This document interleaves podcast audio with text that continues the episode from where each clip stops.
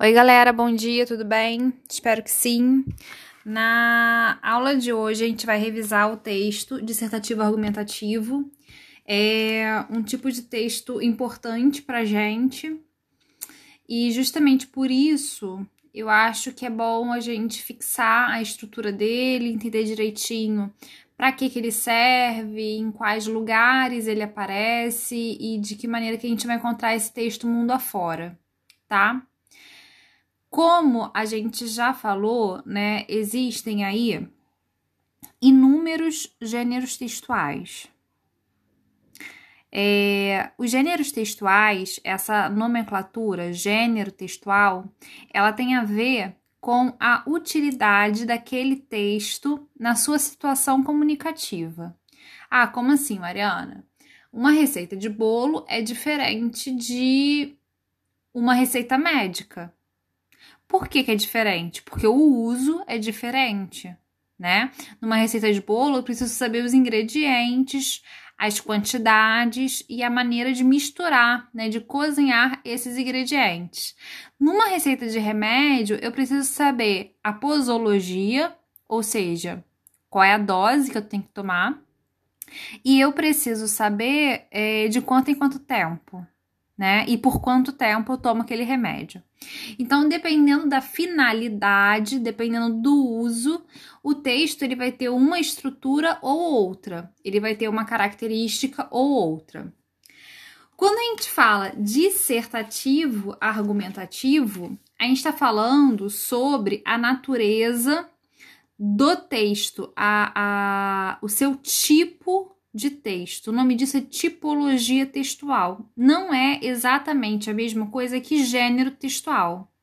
Então você pode, por exemplo, produzir uma crônica.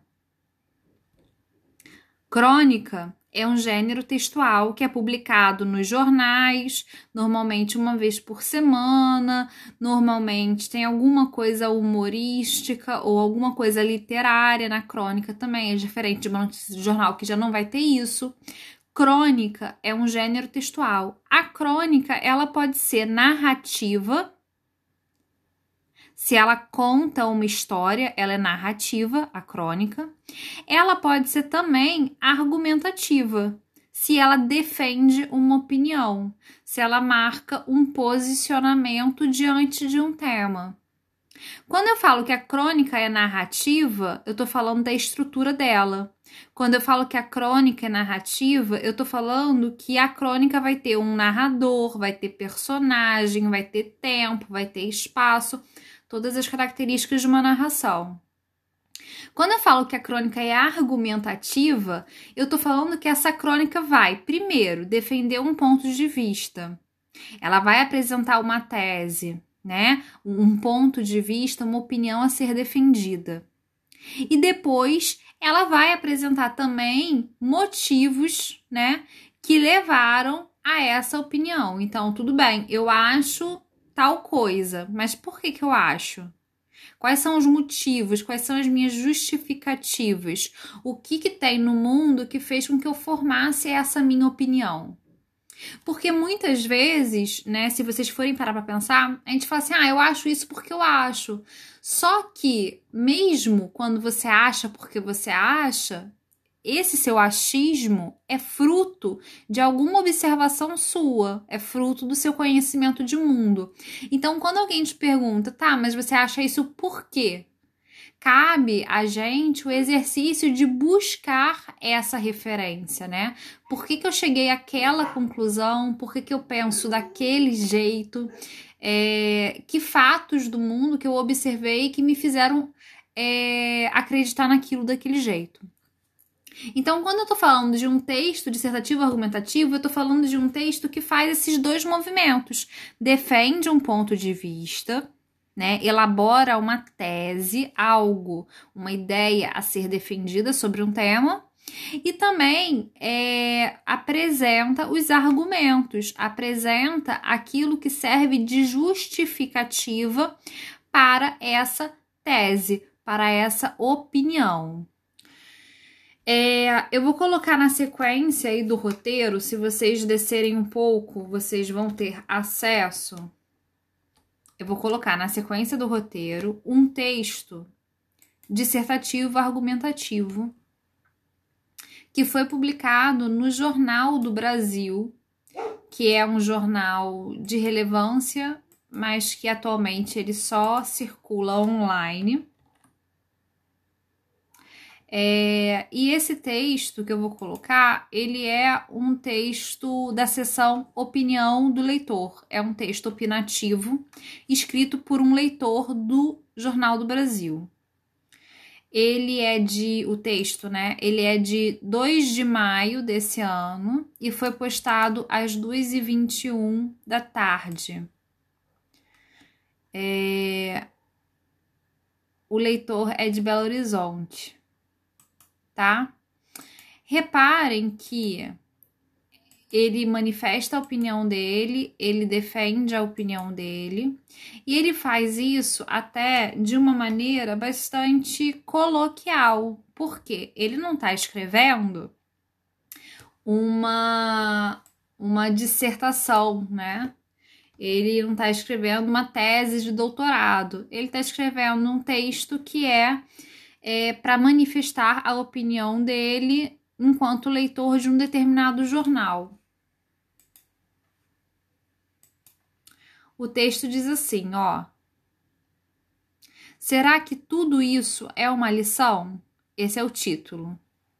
Quem poderia imaginar que um dia estaríamos em uma situação como essa?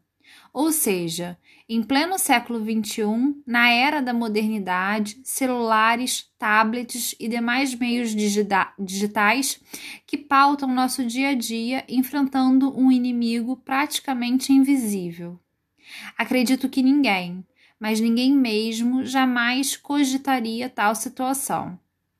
No entanto, algo vem acontecendo gradativamente entre famílias, amigos e, pelo visto, com toda a população mundial. A solidariedade, o amor ao próximo e a compaixão, sentimentos talvez esquecidos por muitos no mundo inteiro, vêm tomando a vida de muita gente, mostrando que, indiferentemente do que vem acontecendo nos últimos anos, precisamos uns dos outros.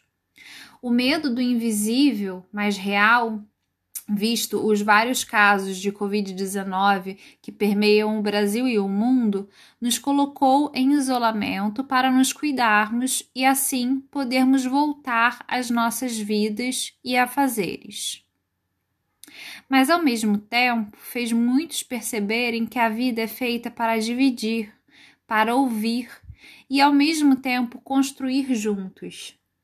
Quantas famílias já não sabiam mais como era sentar à mesa para as refeições com os seus filhos?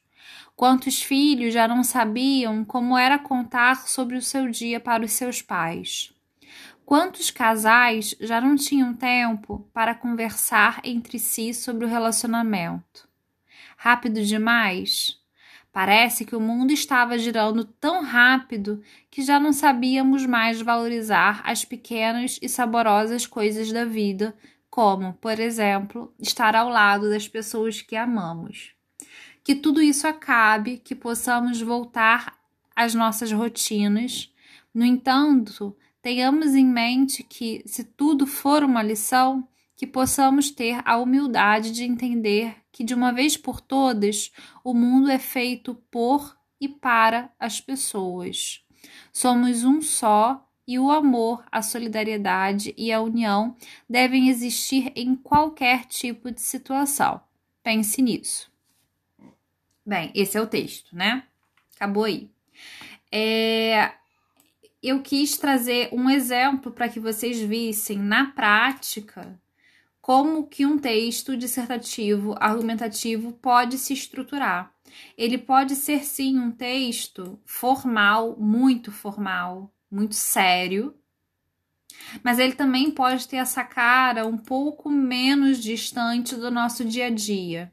E como vocês estão começando a pensar, né, esse tipo de texto, eu acho que esse formato mais próximo da gente fica mais. É, menos assustador, talvez, né? Acho que talvez vocês fiquem mais confortáveis de produzir. Por isso, a proposta de hoje, que tá lá no, no formulário, então eu vou conseguir monitorar de uma maneira mais clara quem entregou, quem não. É, a proposta de hoje é justamente vocês escreverem, né, um texto dissertativo, argumentativo, como leitores da notícia que tá lá também, tá? Então lá tem uma notícia para vocês lerem e aí diante daquela notícia vocês vão ter que fazer uma uma resposta, né, uma carta do leitor, um texto dissertativo argumentativo em que você como leitor se posicione acerca do que é falado. Vocês podem tomar como exemplo esse texto que eu coloquei aí no nosso roteiro, né? Pegar, se inspirar na estrutura, na maneira de falar. É lógico que não pode copiar, né? Se inspirar é diferente de copiar. Você vai ter que produzir o seu próprio texto, tá bom? E vocês têm até a semana que vem para me entregar isso, beleza? Beijinho para vocês. Tchau, tchau.